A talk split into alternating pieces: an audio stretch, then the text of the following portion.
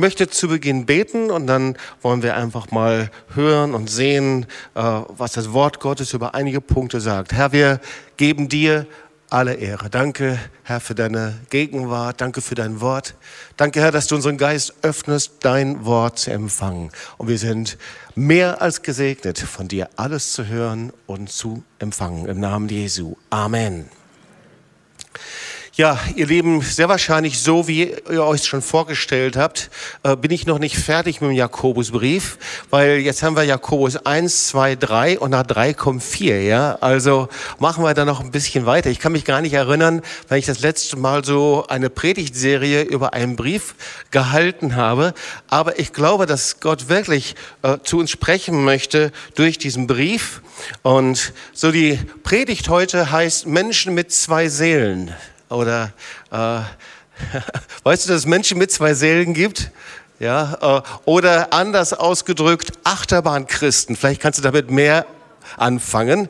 Es gibt auch Achterbahnchristen, weißt du? So Menschen, die einfach Achterbahn fahren. Es gibt auch Achterbahnmenschen, ja, ähm, so die emotional mal auf der Höhe sind und dann geht sie wieder schlecht. Ähm, damit wollen wir uns beschäftigen in der Predigt und vorher noch mal so paar Punkte zum Jakobusbrief. Was haben wir gelernt? Wir haben gelernt, dass es nicht nur ums Hören geht, sondern ums Tun oder anders ausgedrückt, Glauben und Handeln gehört zusammen. Denken und Verstehen alleine genügt nicht, wenn wir das mit unserem Kopf aufnehmen, sondern wir sind, sagt Jakobus, Täter des Glaubens. Und vielleicht noch mal äh, Klammer auf, der Jakobusbrief bringt uns ganz nah dran an die Botschaft Jesu, ist vielleicht einer der älteren und ältesten Briefe überhaupt Klar, ist ja kein Wunder. Jakobus war der Halbbruder Jesu. Er hat das alles noch äh, präsent, worüber Jesus gepredigt hat. Und er spricht eben auch darüber, dass wir Erben sind. Das heißt, wir äh, sind diejenigen, die vom Herrn empfangen, ein reiches Erbe haben, wenn wir uns, da habe ich am letzten Sonntag gepredigt, im Glauben bewähren. So, und also am liebsten würde ich mal gerne Mäuschen spielen und fragen, hey, wie hast du das umgesetzt? Wie war denn so deine letzte Woche? Was hast du so alles mit den Dingen gemacht? Ja, weil das eine ist eben zu hören, aber das andere ist sagen, ja, zu tun. Ganz praktisch, was hast du konkret gemacht? Also Wichtig ist ja nicht nur das, was wir im Gottesdienst haben, sondern das Entscheidende ist, wenn du hier aus dem Gottesdienst herausgehst. Das ist die entscheidende Zeit. Was zu Hause passiert. Das heißt, was hast du mit deinem Reden gemacht, mit deinem Sprechen? Hast du dich hingesetzt, hast mal so eine Liste gemacht und gesagt, das sind No-Gos, das werde ich nie wieder aussprechen?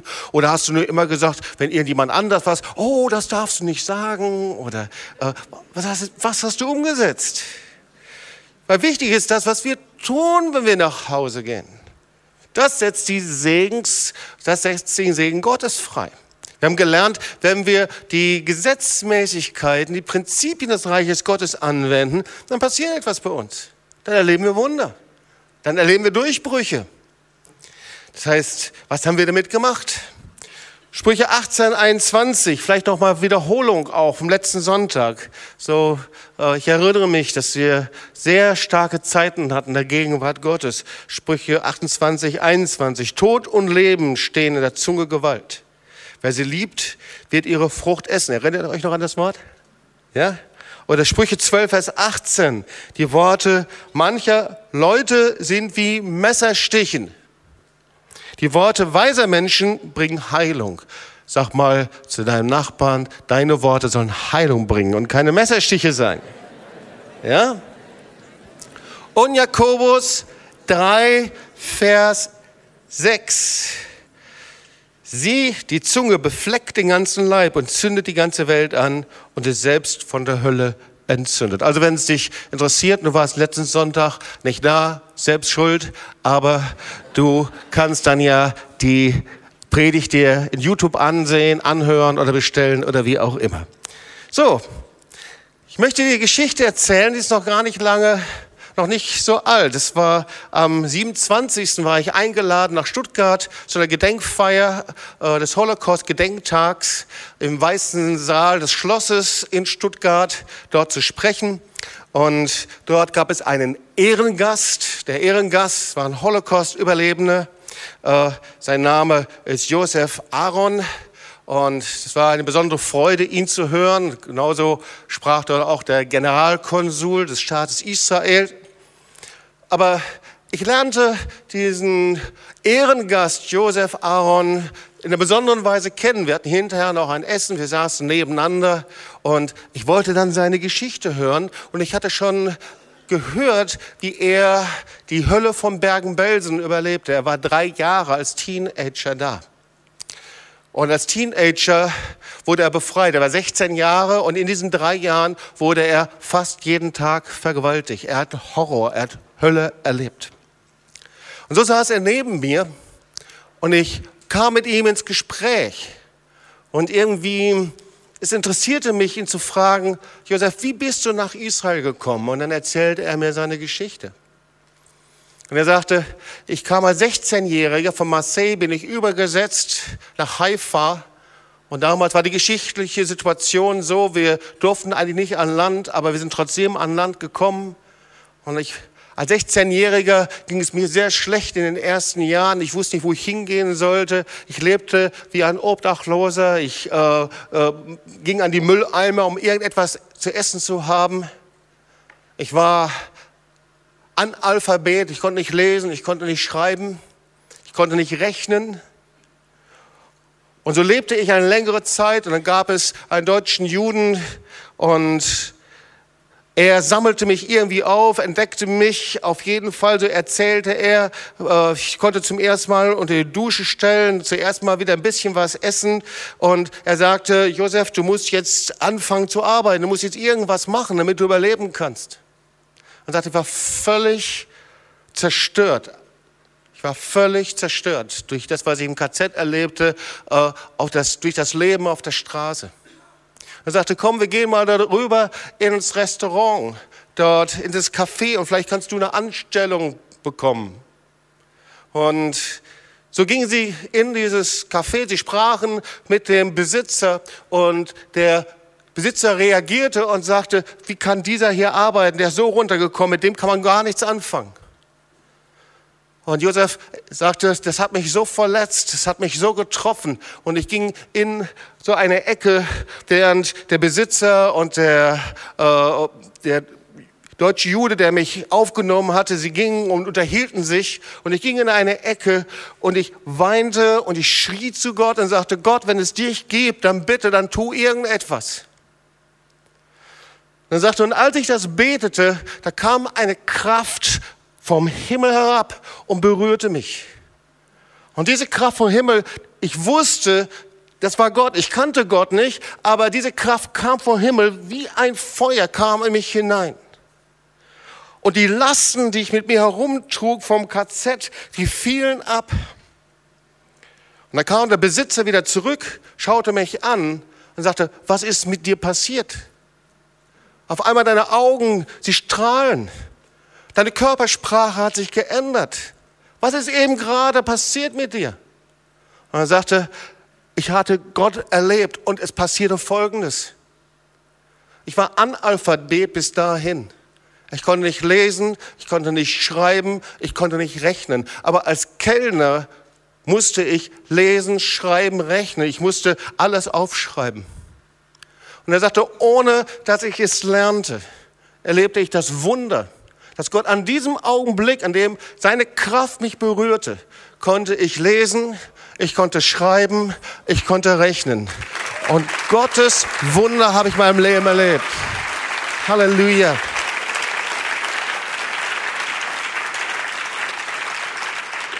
Und ich habe eine Nachricht für dich. Dieser Gott ist der gleiche Gott. Seine Realität ist die gleiche Realität. Und er wirkt immer noch genauso vom Himmel herab. Er ist der Lebendige. Und ich fragte ihn, weißt du denn, wer das war, dieser Gott? Und er sagte, ich war vorher Atheist. Aber als ich da stand und diese Kraft in mich hineinkam, da sagte er, ich wusste, das ist Jeshua. Er sagte, ich glaube an Jeshua. Seitdem glaube ich an Jesus, an Jeshua. Es war Jesus.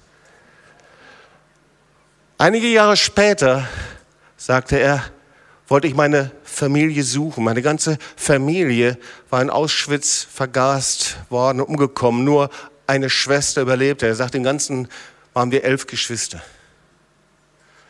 Aber das wusste ich nicht und ich machte mich auf die Suche und dann 1951 bin ich dann wieder über Gesetz nach Frankfurt gegangen und er ist in Frankfurt am Main geboren. Und wir unterhielten uns im besten Deutsch. Und so ging er nach Frankfurt Main und er suchte die Adresse seiner Familie und da stand nicht mehr das alte Haus, inzwischen war ein neues Haus dort aufgebaut worden. Und er sagte, das kann nicht sein, eine ganze Familie ausgelöscht. Und er ging diese Gegend ab und ging einmal herum und zweimal und sagte, das kann nicht sein. Das kann nicht sein, dass eine ganze Familie ausgelöscht wurde. Und so erzählte mir, da war ein Haus.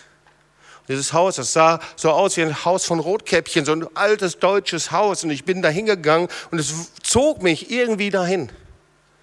Und ich klingelte. Und eine Frau öffnete die Tür und brach in Tränen aus und sagte, du bist der Sohn von der und der Familie. Und sagte, woher kennen Sie mich? Und sagte, ich war die Freundin Ihrer Mutter. Und bevor Ihre Mutter deportiert wurde, brachte sie mir Bilder deiner Familie und sagte, wenn mein Sohn kommt, bitte übergeben Sie diese Bilder Ihrem Sohn.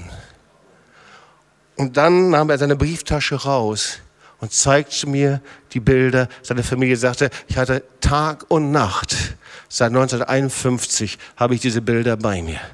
Das sind die Bilder meiner Familie. Jemand, der Jeshua erlebt, die Kraft Gottes, die Realität Gottes, der verzweifelt zu Gott schrie.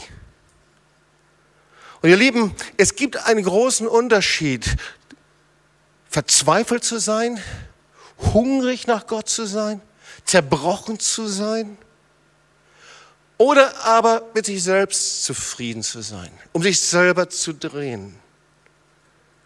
Es gibt einen großen Unterschied, ihr Lieben. Und ich habe mich gefragt, warum hat Gott so gewaltig bei diesem Mann eingegriffen? Und was hindert es, dass er das genauso bei dir und mich tut? Und das Wort Gottes sagt, da gibt es kein Hindernis. Er ist der gleiche Gott, der die gleichen Wunder tut. Ich möchte noch eine kurze Geschichte erzählen, nachdem ich dann an dieser Gedenkfeier sprechen konnte ich sprach über den Marsch des Lebens und über den globalen Marsch des Lebens, über die Märsche, die überall international passieren. Und das ist die Zeit, dass Juden und Christen zusammengehen. Da kam dann der Generalkonsul auf mich zu und sagte, die Israelis, wir lieben es, herausgefordert zu werden. Ich nehme die Herausforderung an. Und ich möchte dir das auch sagen, nimm doch heute einfach mal die Herausforderung an, okay? Ja, nicht nur die Israelis lieben es, herausgefordert zu sein, sondern wir sind Kinder Gottes, oder? Und jede Herausforderung kommt aus seiner Liebe heraus. Komm, sag mal deinen Nachbarn links und rechts, ich habe einen Gott, der Wunder tut und er will dich heute ein bisschen weiterbringen.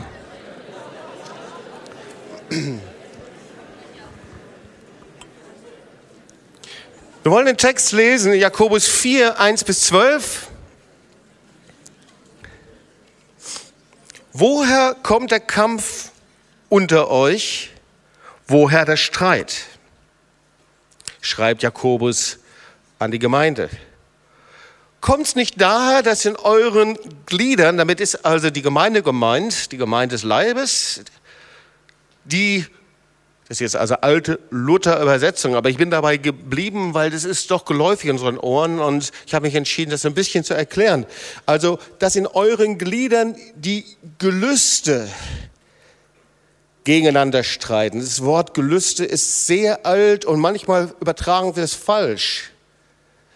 Von der griechischen Bedeutung heißt das einfach nur, dass der Wunsch, Vergnügen zu haben, der Wunsch, es sich wohlgehen zu lassen, es sich angenehm zu machen, dass das irgendwie gegeneinander streitet. Vers 2, ihr seid begierig und erlangt nicht, ihr mordet und neidet durch euer Reden, Sprechen und gewinnt nichts.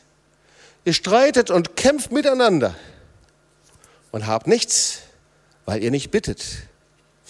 Ihr bittet und empfangt nichts, weil ihr mit einer üblen Haltung, bösen Haltung bittet, nämlich, dass ihr es für eure Gelüste, hier haben wir dieses Wort wieder, vergeudet, also dass ihr es mit der Absicht, es euch so angenehm wie möglich zu machen, selbst verschwendet. Ihr Abtrünnigen, schreibt Luther, eigentlich heißt es ihr Ehebrecherinnen, und das hat was mit dem Wort der Braut Jesu zu tun. Wisst ihr nicht, dass Freundschaft mit der Welt Feindschaft mit Gott ist? Wer der, Welt, wer der Welt Freund sein will, der wird Gottes Feind sein. Oder meint ihr die Schriftsage umsonst mit Eifer oder Eifersucht? Wacht Gott über den Geist, den er in uns hat wohnen lassen und gibt umso reichlicher Gnade? Darum heißt es, Gott widersteht den Hochmütigen, aber den Demütigen gibt er Gnade. So seid nun Gott untertan, widersteht dem Teufel, so flieht er von euch.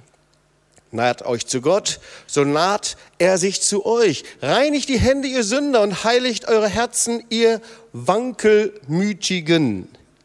Wankelmütig äh, ist auch so ein Wort, heißt eigentlich die Psychos. Menschen mit zwei Seelen. Menschen, die innerlich geteilt sind. Soll es ja geben, gell? Also so hin und her, innerlich geteilt, hin und her gerissen sind. Die hin und her wanken, mal nach links, mal nach rechts. Die unentschlossen sind. Kann man sich irgendwie vorstellen, oder? Heiligt eure Herzen, ihr Wankelmütigen.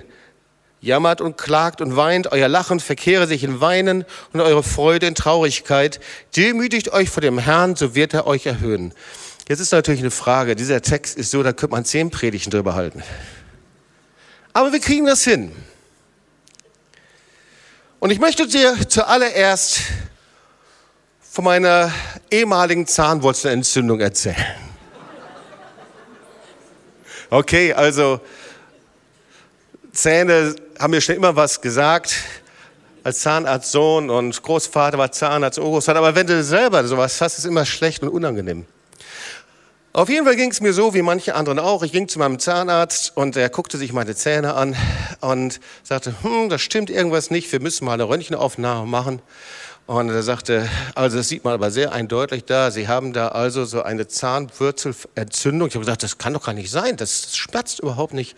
Er sagte, aber ganz sicher, die ist verkapselt und dann hat er mir in Horrorbildern erzählt, was alles passieren kann, wenn das aufbricht. Und äh, mir wurde es ganz schlecht innerlich, als ich das gehört habe und sagt, Sie müssen, dieser Zahn muss gezogen werden. Es gibt nichts anderes. Ich habe gesagt, okay, okay, gehen Sie doch mal zum Zahnchirurgen. So geht das dann ja, man geht zum Zahnchirurgen und gesagt, gut. Ich habe gedacht, naja, vielleicht irgendwie äh, ist mein Zahnarzt ein bisschen extrem. Ich gehe zum Zahnchirurgen und und ich zeigte ihm dann also äh, das Röntgenbild und er schaute drauf und sagte, es ist gar kein Zweifel, der Zahn muss gezogen werden.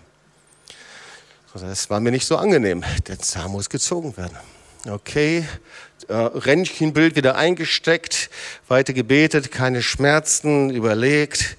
Ich war nicht so ein Glaubensheld. Ich bin auch nicht dreimal nach vorne gegangen, habe für mich beten lassen, habe gesagt, Herr, vielleicht könntest du Zahnwurzelentzündung könnte das sein, ja?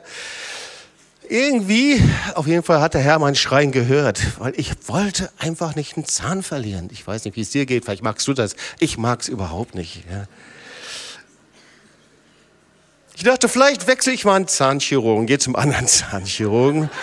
Vielleicht kooperiert der mehr mit dem Herrn. Ja. Also bin ich zum anderen Zahnchirurgen gegangen, war schon etwas später, ich glaube dreiviertel Jahr später, halbes Jahr, dreiviertel Jahr später. Ich dachte, hm, verkapselt. Ich hatte noch so die Bilder. Ich hatte danach noch mal einen Termin mit einem anderen Zahnarzt. Der hat mich, eigentlich ein ganz, ganz lieber Mann, aber der hat mich ausgeschimpft, richtig, ja. Der hat mir noch mal, was passieren kann und so weiter. Er muss raus jetzt Zahn. Okay, ich gehe noch mal zum anderen Zahnchirurgen. Äh, ging zum anderen Zahnchirurgen. Sagt, könnten Sie noch mal so richtig eine Aufnahme machen? Richtig alles, mein ganzes Gebiss und so.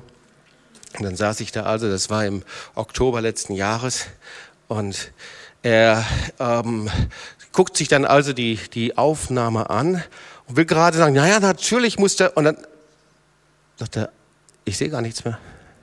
Ist ja alles weg. Sagt er, haben Sie zwischendurch eine Behandlung machen lassen? Sagte, nö, äh, eigentlich nicht. Ähm, da ist nichts mehr. Also mein Vorschlag ist, also ich einfach so mein Vorschlag, also ich glaube, Sie müssen gerade da gar nichts machen. Sie sagte, gehen Sie doch mal zu Ihrem Zahnarzt. Ich gesagt, ja klar, mache ich gerne. Und so war ich also bei meinem Zahnarzt, so ganz locker hingegangen. Na, was haben Sie mit Ihren Zahn gemacht? Dann gucken Sie mal hier, da ist die CD. Ähm, lange Geschichte kurz zu machen, alles weg, keine Entzündung mehr, alles verkapselte, alles wunderbar verschwunden. Ich erzähle euch die Geschichte aus einem Grund. Äh, das eine ist ja die Heilung, aber das andere ist, manchmal leben wir mit so einer verkapselten Zahnentzündung, die jederzeit aufbrechen kann. Es gibt geistliche Probleme, die nach außen gar nicht so zu erkennen sind. Und so war das hier mit dieser Gemeinde. Jakobus schreibt an die Gemeinde, und ich muss sagen, das, was ich hier sehe, beschreibt exakt die Situation von uns heute genauso. Fast 2000 Jahre sind vorbei, aber die Situation ist fast exakt die gleiche. Wir sind die gleichen Menschen mit den gleichen Problemen. Und diese Gemeinde hier, die so gesegnet ist, die Menschen, die so gesegnet sind, sie setzen einfach das Erbe, das Gott ihnen gegeben hat, aufs Spiel. Und dem geht Jakobus an die Wurzel. Jetzt verstehst du das Bild. Okay? Und deswegen schauen wir uns jetzt diesen Text an und da gibt es drei Probleme, drei Verheißungen und drei Handlungsanweisungen. Sag mal zu deinen Nachbarn drei. Das mögt ihr, gell? Ja. Drei Probleme, drei Verheißungen und drei Handlungsanweisungen. Also das erste Problem. Das erste Problem war, dass Jakobus zu ihnen sagte, ihr ringt mit eurem Wunsch, Vergnügen zu haben, es euch wohl gehen zu lassen, aus euch gut gehen zu lassen. Und du denkst, das ist aber ganz schön komisch. Wer möchte das denn nicht? Ich möchte, dass es mir gut geht. Ich möchte gerne, dass es, äh, ich alles empfangen kann. Wo liegt das Problem? Also dieses griechische Wort Hedona, Hedone, das heißt Genuss, Vergnügen haben, angenehm haben, ist mir so angenehm wie möglich zu machen. Und dann sagt hier Jakobus, unter euch gibt es Mächte, die Feldzüge unternehmen in einem Kampf zwischen dem, was ihr wollt und euch wünscht und dem, was Gott möchte. Gott möchte, dass es dir gut geht. Gott möchte, dass du gesegnet bist. Gott möchte, dass du schöne Zeiten hast. Aber doch gibt es einen Kampf. Und er sagt, ihr verzehrt euch nach etwas, was ihr gerne hättet. Und das ist oft ein Problem. Unsere Gedanken sind ausgerichtet, das, was wir un unglaublich gerne haben möchten. Und manchmal ist was völlig anderes als das, was Gott für uns hat. Und Gott weiß es viel besser. Wir sind wie die Kinder, die mit dem Vater, mit der Mutter rumkämpfen und sagen, ich will das aber haben. Und die Eltern, vielleicht kennt ihr diese Situation, die haben schon ganz gute Vorstellungen, was wirklich gut ist für das Kind, aber das Kind kämpft gegen den Vater, gegen die Mutter. Ihr verzeiht euch noch etwas, ihr gerne hättet. Oh Herr, meine Beziehung. Oh Herr, mein Geld. Oh Herr, meine Finanzen. Oh Herr, meine Veränderungen. Ich weiß nicht, was es alles ist. Und Jakobus sagt, es ist ein Problem. Ihr bekommt es nicht, weil eure Haltung verkehrt ist, sagt er hier zu der Gemeinde. Es gibt einen Kampf zwischen dem, was der Herr dir schenken und geben möchte, und dem, was du verlangst und dir selbst nimmst. Und das bringt dich dem Ziel nicht näher. Kennt ihr solche Situationen, wo wir etwas haben möchten, wo wir ein Verlangen haben, versuchen uns das irgendwie zu nehmen Und der Herr sagt, das funktioniert so nicht. Und weißt du, Jakobus erinnert sich sehr wahrscheinlich an Jesus. Lukas 8, Vers 14. Das ist das Gleichnis von einem Sämann. Da wird das Wort Gottes ausgestreut.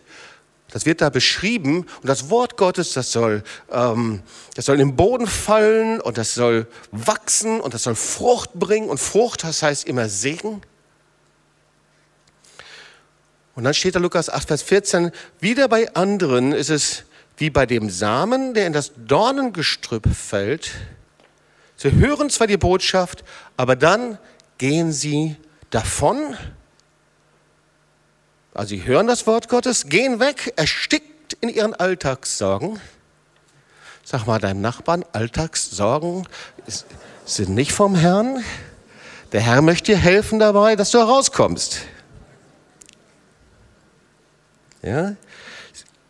Erstickend in ihren Alltagssorgen, in Reichtum, ja, und, und dann steht da bei Luther Vergnügungen.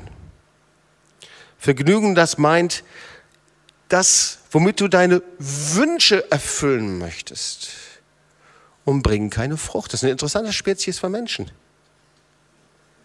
Sie haben alle Voraussetzungen, aber ihre Haltung stimmt nicht. Also das, erste Problem. Ihr ringt mit eurem Wunsch, das an Vergnügungen und Wünsche zu bekommen, das du haben möchtest, und verpasst damit das, was Gott dir geben möchte. Zweite Problem, Vers 3, da steht, ihr bittet und empfangt nicht. Ja, das ist auch ein Problem. Weil die Bibel spricht davon, dass wenn wir beten, dass wir alles empfangen können.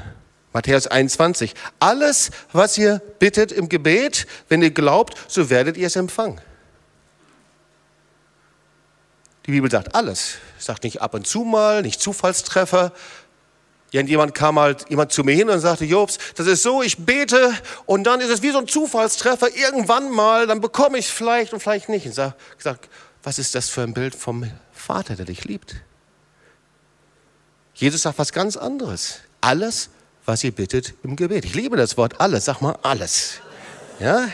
Glaubt nur, dass ihr es empfangt, wird es euch zuteil werden. Johannes 15, 16 dann wird euch der Vater, da steht schon wieder alles, alles geben, worum ihr in meinem Namen bittet. Und hier sagt Jakobus, hey, Freunde, ihr habt ein Problem. Ihr bittet und empfangt nicht. Also wenn du mal zurückschaust und, und überlegst mal alles, was du betest, dann wird es sicherlich ein paar Punkte geben, an denen du denkst, da hänge ich noch fest. Weißt du, wovon ich spreche? Gibt es hier einige vielleicht? Ja, da bin ich noch nicht durch. Da habe ich noch nicht empfangen. Und dann hat das einen Grund. Dann müssen wir diesen Grund kennenlernen, warum das so ist. Wenn wir nicht empfangen, wenn wir darum beten, dann hat das einen Grund. Sag mal dein Nachbar, das hat einen Grund. Ja. Dritte Problem, das Jakobus anspricht, ihr seid Freunde dieser Welt. Also das ist ganz schön heftig, was er ihnen da an den Kopf knallt. Jakobus 4, Vers 4 und 5. Luther schreibt, ihr Treulosen, eigentlich heißt es ihr Ehebrecherinnen. Ist es euch denn nicht klar, dass Freundschaft mit der Welt zugleich Feindschaft mit Gott bedeutet? Wer also ein Freund dieser Welt sein will, der wird zum Feind Gottes. Also das ist auch etwas sehr Wichtiges. Schau mal, das eine ist, wir sind in die Welt gesandt. Wir sind aus der Welt heraus gerettet. Die Welt ist aus der Perspektive Gottes und aus der Perspektive der Bibel unter der Herrschaft der Sünde gefangen, lebt unter den Fürsten dieser Welt. Und die Bekehrung und der Schritt, dass du Jesus als Herrn und Erlöser annimmst, da geht es nicht um eine Religion, sondern dass du Jesus als den Sohn des lebendigen Gottes, der für die Sünde der Welt gestorben ist, einlädst in dein Leben. Erkennst und anerkennst, dass er der Herr deines Lebens ist. gerettet aus der Finsternis in das Licht, aus der Welt in sein Reich. Und ich habe mal so überlegt, wann sind wir Freunde der Welt? Das Dumme ist, meistens merken wir das gar nicht so. Zum Beispiel bin ich ein Freund der Welt, wenn ich den Unterschied nicht mehr kenne zu meinem alten Leben und Leben in der Welt und nicht in der Welt. So, wenn ich darüber spreche und das ist dir völlig fremd, ist es sehr wahrscheinlich ein Kennzeichen, dass da einige Schritte wichtig sind. Oder aber Freunde der Welt sind wir, wenn wir bessere Freunde in der Welt haben als im Reich Gottes, als Bruder und Schwester, als Menschen, die gerettet sind. Das sind ja Menschen, die sind so voller innerer Kritik gegenüber Gemeinde und Reich Gottes, äh, dass sie dann irgendwann mal ganz stolz kommen, mit stolz geschwellter Brust und sagen, ich habe viel bessere Freunde überall, weil die sind mir alle viel zu religiös. Und da stimmt dann was nicht. Sehr wahrscheinlich bist du ein Freund der Welt geworden. Oder Freunde der Welt sind wir, wenn wir Reich Gottes und Welt vertauschen. Es gibt eine Theologie über das Reich Gottes, dass überall da, wo ich bin und wo ich arbeite, einfach Reich Gottes ist.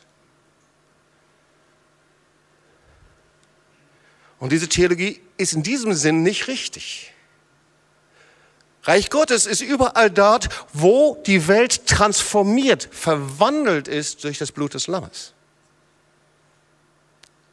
Eine verwandelte Welt durch die Vergebung und Gnade Jesu.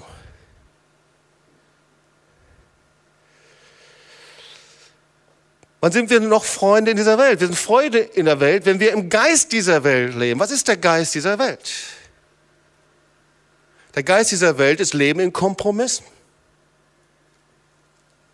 Leben in einer Toleranz, wenn es um die Wahrheit des Wortes Gottes geht. Das ist der Geist dieser Welt. Oder aber Leben im Geist dieser Welt heißt, in diesem Prinzip zu leben, was springt für mich raus? Wie geht es mir am besten? Das ist ein Prinzip im Geist dieser Welt.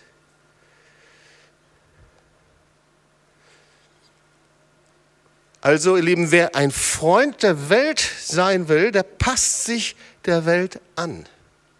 Ja, ich fange an, mich der Welt anzupassen, weil ich möchte nicht als Christ erkannt werden. Ich möchte mein Licht, so sagt Jesus, unter den Scheffel stellen. Mein Zeugnis ist nicht mehr relevant. Aber, aber ich stelle meine Arbeit vor der Heiligung des Sonntags. Ich glaube an die Heiligung des Sonntags, ihr Lieben. Ich glaube an den Schabbat, aber ich glaube auch, dass wir den Feiertag heiligen und ich glaube, dass wir ein Zeugnis sein sollen mit dem, wie wir am Sonntag leben.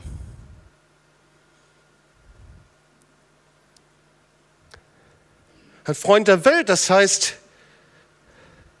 dass es sein kann, dass ich meine Arbeit vor Anbetung, vor der Versammlung, vor den Gottesdienst stelle. Natürlich gibt es Leute, was weiß ich, im Krankenhaus, in Schichtdiensten sind, okay, klar. Es geht nicht um ein Gesetz, aber es gibt eine Haltung vor Gott.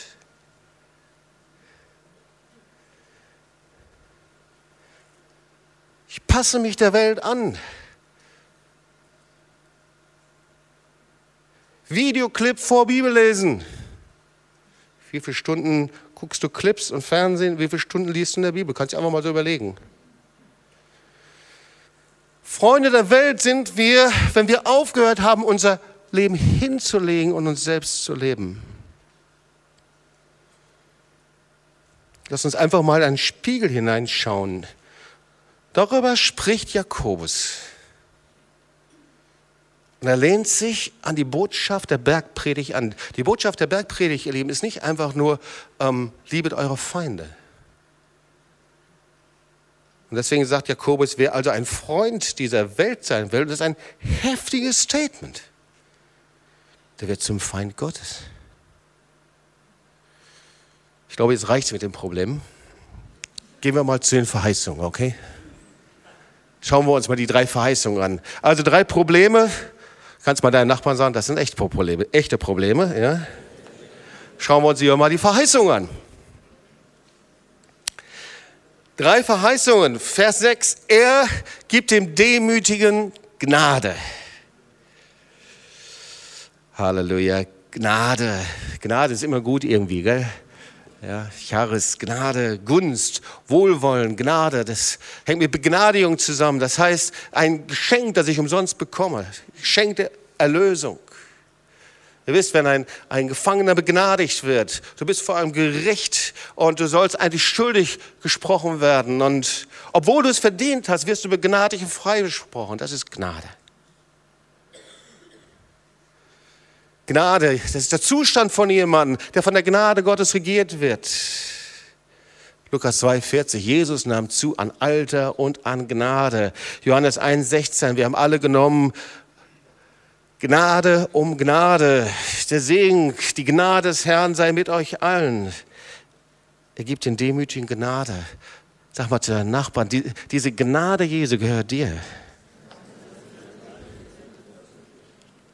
Du kannst dem anderen Nachbarn sagen, du solltest aber demütig sein. Weil er gibt nur den Demütigen Gnade. Das ist der Trick dabei. Ups. Er sagt nicht, es gibt Gnade einfach im, im Winterschlussverkauf. Es gibt nicht Gnade, ich verramsche Gnade nicht. Sondern er sagt, ich gebe dir Gnade, wenn du deinen PIN-Code dabei hast. Der PIN-Code heißt D-E-M-U-T, Demut. Er gibt den demütigen Gnade. Zweite Verheißung. Der Teufel flieht von euch. Ich finde, das ist auch eine gute Verheißung, oder? Der Teufel fliegt von euch. Dazu müssen wir verstehen, ihr Lieben, dass es nicht irgendwie so eine theologische Konstruktion ist. Wenn da steht, der Teufel flieht von ihr, dann müssen wir sehen, dass von Anfang bis zum Ende der Bibel Satan Realität ist. Als ich mich bekehrte,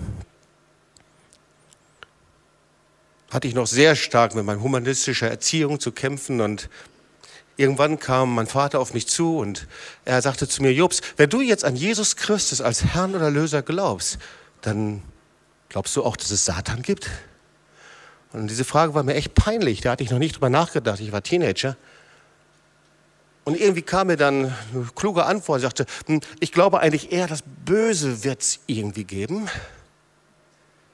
Bis ich dann merkte, als ich meine ersten Schritte mit Jesus gang, dass ich dämonisch belastet war, dass ich Befreiung brauchte, dämonisch attackiert wurde, dass es einen Gegenspieler gibt, Satan, über den Jesus spricht.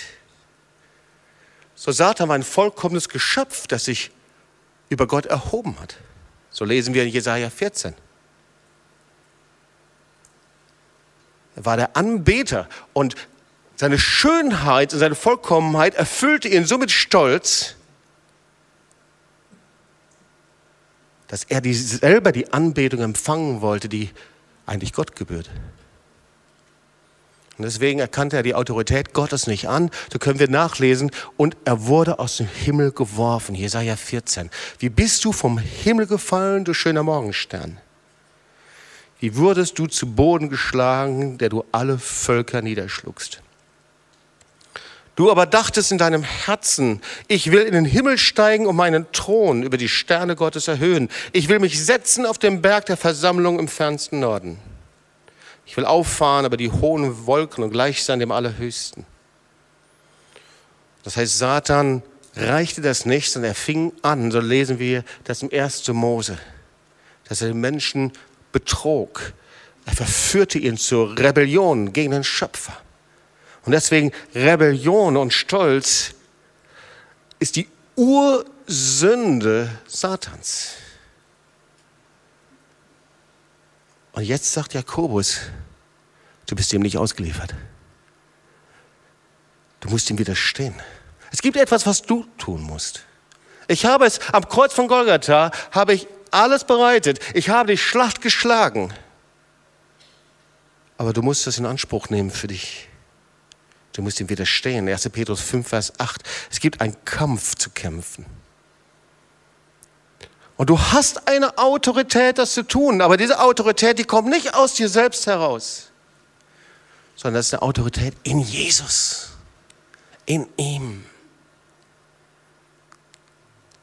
Darüber spricht Jakobus hier. Wenn du die Bedingungen erfüllst, hast du die Autorität. Weißt du, ich war jetzt in der TSM in der letzten Woche und erklärte das so, wenn du in deiner eigenen Autorität dich hier auf die Eisenbahnstraße stellst und versuchst, das nächste Auto anzuhalten, wird es sich plattfahren.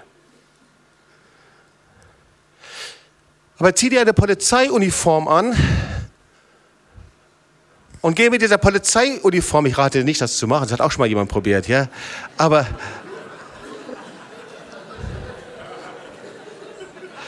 Zieh dir eine Polizeiuniform an, falls du ein Polizist bist, und stell dich hier auf die Straße. Du kannst klein und schmächtig sein, wie du willst. Du bist umkleidet mit Autorität. Und der Truck wird stoppen. Du hast keine eigene Autorität, aber du kannst dich umkleiden lassen mit der Autorität Jesu. Und das Wort Gottes sagt, du bringst die Finsternis dazu, dass sie weicht. Zweite Verheißung, der, Tief, der Teufel flieht von euch, wenn du weißt, wie es geht. Sag mal zu den Nachbarn, du sollst wissen, wie es geht. Sonst kann es passieren, dass dir so geht wie den Söhnen Kevas, steht in Apostelgeschichte, und du wirst verprügelt. Du solltest wissen, wer du bist in Jesus. Dritte Verheißung, Vers 8, Gott naht sich zu euch. Wer möchte das, dass, dass du dem Herrn näher kommst? Wer möchte noch mehr vom Herrn empfangen? Schau mal, eigentliche Übersetzung ist die Übersetzung vom Tempel. Wenn du herantrittst, wenn du ihn suchst, wenn du dein Herz zu ihm hinbringst, lässt er sein Herz finden. Das ist nicht Theorie, sondern jedes Mal, wenn du im Gebet bei ihm bist, wenn du ihn suchst, sagt er, dann komme ich zu dir hin. Matthäus 15, 8. Das Volk ehrt mich mit seinen Lippen, aber ihr Herz ist fern von mir. Und das Wort ehren heißt sich nahen. Das ist die gleiche Übersetzung. Willst du in die Gegenwart Gottes gehen? Fang an, ihn zu ehren. Nicht nur in der Anbetung. Du ehrst ihn jeden Tag, wenn du über ihn sprichst. Jeden Tag, wenn du über das erzählst, was der Herr bei dir getan hat. Du ehrst ihn jeden Tag, wenn du über das Große tust, sprichst, was er bei dir getan hat. Jetzt kommen noch die Handlungsanweisungen. Wollt ihr auch noch wissen? Okay. Vers 8. Es ist interessant, dass Jakobus jetzt auf einmal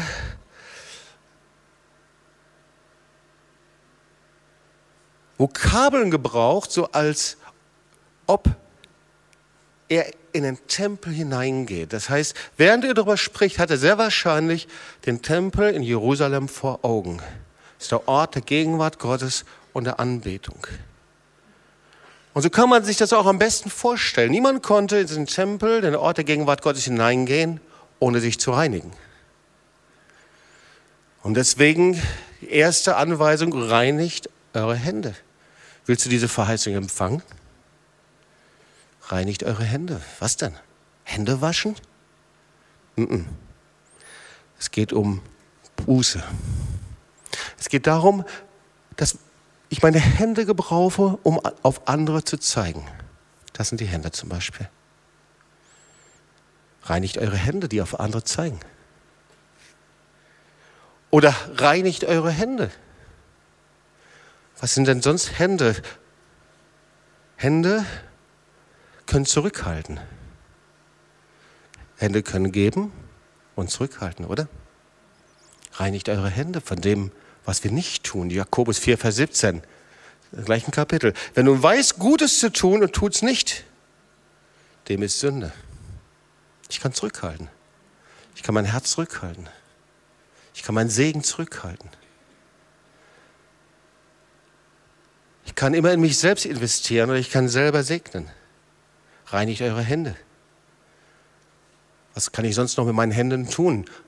Falsche Anbetung. Ich kann Götzen anbeten. Ich kann mein Geld anbeten, meine Sicherheit anbeten, Menschen anbeten. Reinigt eure Hände. Macht eigentlich Sinn, oder? Erste Handlungsanweisung, Vers 8. Und das zweite ist, heiligt eure Herzen. Was ist das? Mein Herz reinigen. Beim Herz geht es um meine Haltungen vor Gott. Stellt sicher, dass eure Haltung so ist, Vers 7, dass die Haltung immer in einer Unterordnung vor Gott ist. Stellt sicher, dass diese Haltung so ist, dass es eine Haltung ist der Demut vor Gott, in den Ordnungen Gottes zu leben. Und Gott sagt, das segne ich. Heiligt eure Herzen. Ja, du siehst hier den Weg vom Vorhof in das Allerheiligste. Reinigt eure Hände, reinigt eure Haltungen. Stellt sicher, dass du in diesem demütigen Geist lebst. Das ist schon der dritte Punkt und auch der letzte. Erste Handlungsanweisung, Hände reinigen, Herz heiligen und dann steht da, demütigt euch, so wird er euch erhöhen. Was ist demütigt euch? Das heißt nicht, dass du in katholischer Manier wie im Mittelalter deinen Knien hier hochrutschen sollst oder wohin auch immer, sondern lass uns mal überlegen, was ist Demut? Der Demütige, ich habe mal so ein paar Auszüge hier von dem Seelsorger-Experten Christoph Hesselbart. Ja, wir sollen hinter Demut herjagen. Der Demütige ist bereit zu lernen, sich zu entschuldigen. Das ist Lebensform, das ist Demut. Ja. Der Demütige hat Mut zum Dienen. Philippa 2, Vers, Philippa 2. Demut ist die Bereitschaft, das Geschenk der Gnade zu empfangen. Und Demut ist Unterordnung unter die göttlichen Ordnungen und unter den Heiligen Geist. Vielleicht das alles, reicht das schon. Wir sollen hinter der Demut herjagen. Ihr Lieben, das ist jetzt eine ganz schöne Menge, oder? Aber wenn wir uns jetzt mal die Prinzipien des Reiches Gottes anschauen, sehen wir, dass uns vieles bekannt vorkommt, aber dass wir vor vielen stehen und hören und nicht umsetzen und wir dadurch das verlieren, was Gott eigentlich vorbereitet hat. Das ist so, als ob du in eine Schatzkammer hineingehen möchtest und du weißt genau den Code, wie du diese äh, Tresortür öffnest, aber du bleibst davor stehen. Und hier haben wir diesen Code des Segens, diesen Code Erbe zu empfangen. Und ich möchte dir etwas sagen. Wenn du an einem Punkt bist, dass du sagst, ich bin hungrig, ich bin verzweifelt, du bist an einem Punkt, dass du sagst, ich weiß nicht, wie ich weiterkommen soll, dann kannst du versuchen, mit deinen eigenen Maßnahmen immer wieder ein Stückchen weiterzukommen aber du wirst auf dem halben Wege stehen bleiben. Oder aber du wirst anfangen, diesen Code zu gebrauchen. Diesen sehr einfachen Code, der aber auch was kostet. Weil, schau mal, das ist das Evangelium. Deswegen ist Jesus für dich gestorben. Die Grundlage des Evangeliums ist nicht nur einfach, dass es uns gut geht, sondern die Grundlage des Evangeliums, dass Jesus am Kreuz von Golgatha sein Leben niedergelegt hat. Und überall da, wo wir unser Leben ihm hingeben, niederlegen vor ihm, dass er uns dann alles schenkt. Das ist sein Prinzip.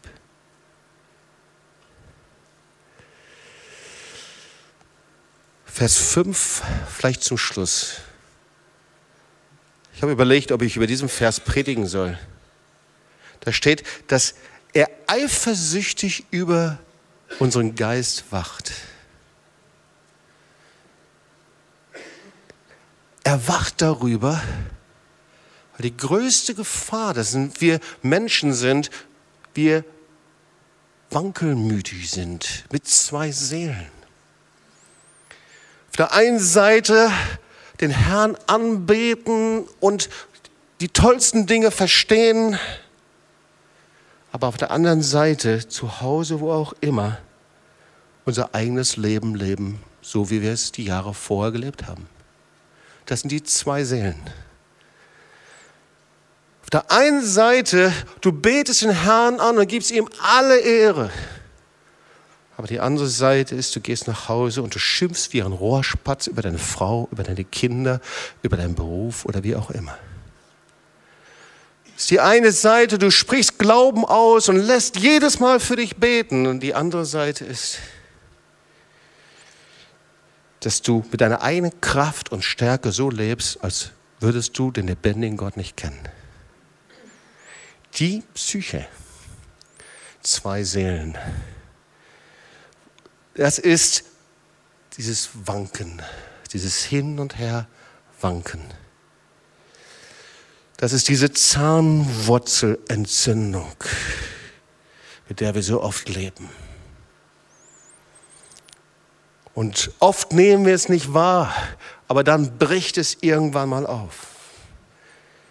Dieser Kampf, dieser Wunsch, es mir gut gehen zu lassen und alles dafür zu tun, damit es mir gut geht, kämpft damit, dass Jesus sagt, erst wenn du dein Leben hinlegst und zum Opfer gibst, dann kann ich dir alles schenken. Aber das ist das, was Jesus getan hat.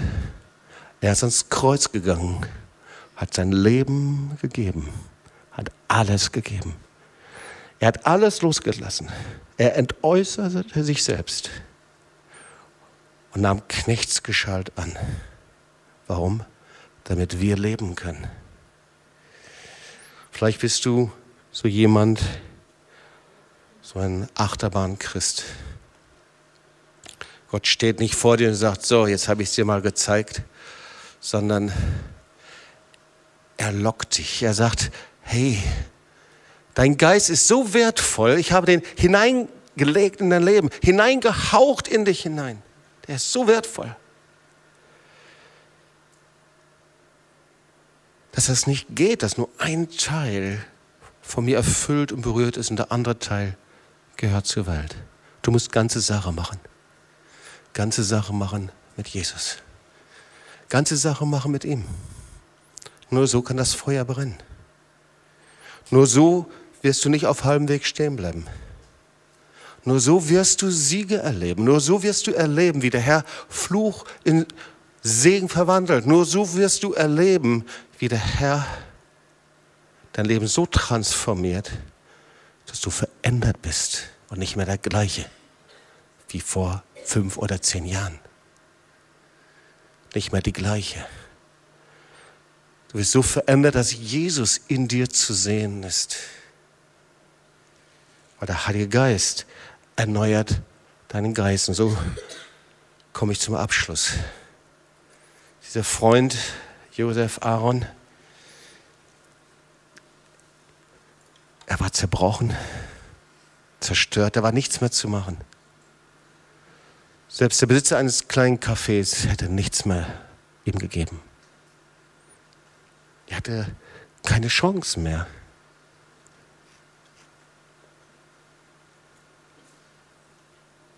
Und in dieser Situation blieb nichts anderes mehr, als nur zu Gott zu schreien. Und aus dieser Situation hat Gott sein Gebet erhört. Und ich möchte dir sagen, wenn du in so einer Situation bist, dann bist du Gottes Kandidat für ein Wunder. Wenn du hier bist, bist zerbrochen. Niemand gibt dir irgendetwas gibt dir eine Chance innerlich und du denkst, alle gehen an dir vorbei. Aber du schreist zu Jesus, du schreist zum lebendigen Gott. dann nimmt er deine Hand und ergreift sie mit seiner Liebe. Weil das ist genau das, was er selber erlebt hat.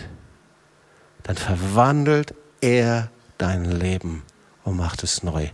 Komm, lass uns aufstehen, wir wollen beten zusammen. Amen.